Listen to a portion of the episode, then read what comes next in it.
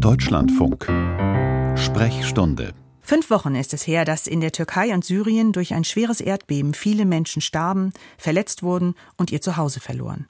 Das Erdbeben und seine Folgen sind aus den Schlagzeilen verschwunden, aber noch immer ist die Situation dort sehr schwierig. Die Nichtregierungsorganisation Ärzte ohne Grenzen hilft den Erdbebenopfern in Syrien. Und ich bin jetzt verbunden mit Dr. Panjan Pavanta. Sie ist stellvertretende Vorstandsvorsitzende von Ärzte ohne Grenzen. Guten Tag, Frau Dr. Pavanta. Guten Tag. Hallo.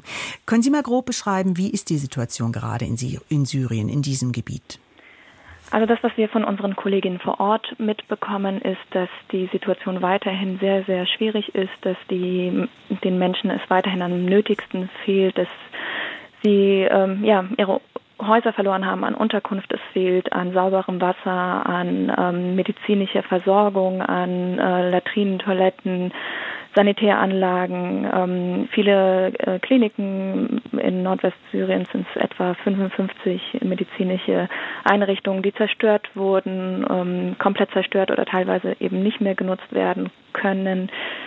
Ähm, unsere mhm. Teams mussten selbst eine, äh, zwei Kliniken, in denen wir geburtshilflich ähm, unterstützend tätig sind, ähm, evakuieren, weil das Risiko zu hoch war, dass das, ähm, dass das zu riskant ist, dass vieles einstürzt für die äh, Menschen vor Ort.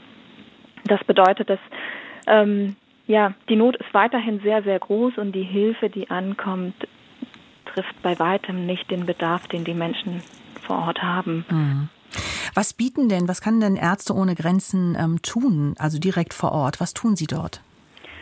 Ähm, unsere Teams waren ja, unsere Kolleginnen waren vor Ort bereits vor dem Erdbeben. Ähm, das sind vor allem syrische Kolleginnen, die für, uns dort gearbeitet haben und ähm, direkt auch im Rahmen des Erdbebens tätig geworden sind. Unsere Notfallvorräte wurden genutzt und ähm, in die umgebenden Kliniken verteilt.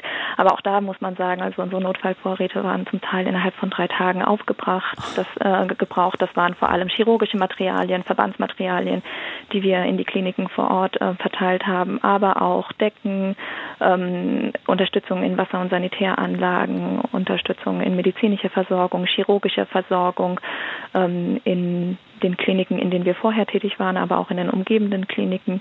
Wir haben mittlerweile mobile Kliniken, dass wir unsere Ambulanzen nutzen, um Patienten zu transportieren vor Ort. Es sind äh, mehrere, ähm, ich hatte ja erwähnt, dass ähm, unsere Notfallvorräte relativ schnell ja. aufgebraucht waren. Ähm, wir hatten jetzt zweimal, dass äh, Trucks mit ähm, weiteren Notfallvorräten, mit Zelten, mit äh, Decken und ähm, vor allem medizinisches Material, chirurgisches Material wieder nach Nordwestsyrien gefahren sind, um mhm. die Menschen vor Ort zu unterstützen. Ist denn das, ähm, ich frage jetzt mal ganz naiv, ist denn da Kälte zum Beispiel ein Problem? Ich weiß gar nicht, wie die Wetterbedingungen Absolut. dort sind. Kälte ist ein Problem. Es sind ähm, zum Teil noch ähm, Minusgrade ähm, und das ist ein großes Problem, vor allem wenn man bedenkt, dass die Menschen ja keine Unterkünfte haben, viele noch in Autos ähm, übernachten ähm, oder in Zelten übernachten müssen. Was in Syrien sicherlich auch noch dazu kommt, in Nordwestsyrien, ist, dass ähm, über die Hälfte der Menschen, die dort leben, bereits vorher Vertriebene waren, die mehrfach ihre ähm, ihr Hab und Gut zurücklassen mussten aufgrund des Krieges, das dort über zwölf Jahren herrscht, dass ähm, die gesundheitliche Situation der Menschen vor Ort bereits vorher schon sehr schwierig war, dass viele Menschen bereits vorher auf humanitäre Hilfe angewiesen waren und jetzt durch das Erdbeben die Situation noch weiter verschlimmert wird für die Menschen vor Ort. Mhm. Ähm, ja. Man denkt ja sofort an Verletzungen und was Sie jetzt gesagt haben, Kälte und, und die Geburtsklinik muss verlegt, verlegt werden und solche Sachen.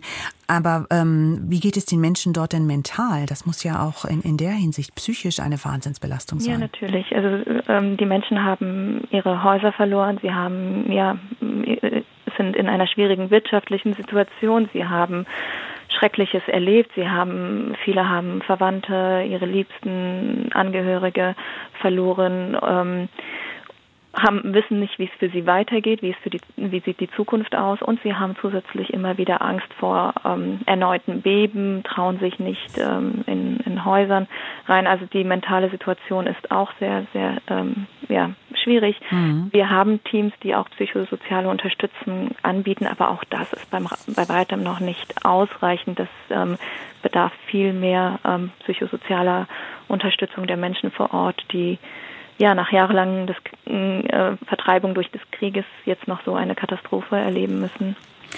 Wenn man jetzt sagt, ich möchte helfen, ähm, wie kann man Ärzte ohne Grenzen helfen, damit Sie helfen können? Ärzte ohne Grenzen kann man ähm, vor allem natürlich durch Spenden helfen. Ähm, wir freuen uns, wenn die Spenden ähm, ungebunden sind, dass, weil wir sie dann in Katastrophensituationen auch entsprechend einsetzen können. Ähm, es ist aber eben auch wichtig, dass nicht nur Ärzte ohne Grenzen, sondern die Weltgemeinschaft insgesamt äh, Nordwestsyrien weiter unterstützt, dass Hilfsgüter ankommen, dass ähm, das geht mehr natürlich an das große Ganze, aber als jeder Einzelne kann Ärzte ohne Grenzen oder eben andere tätige, dort tätige Organisationen in Nordwestsyrien finanziell vor allem unterstützen.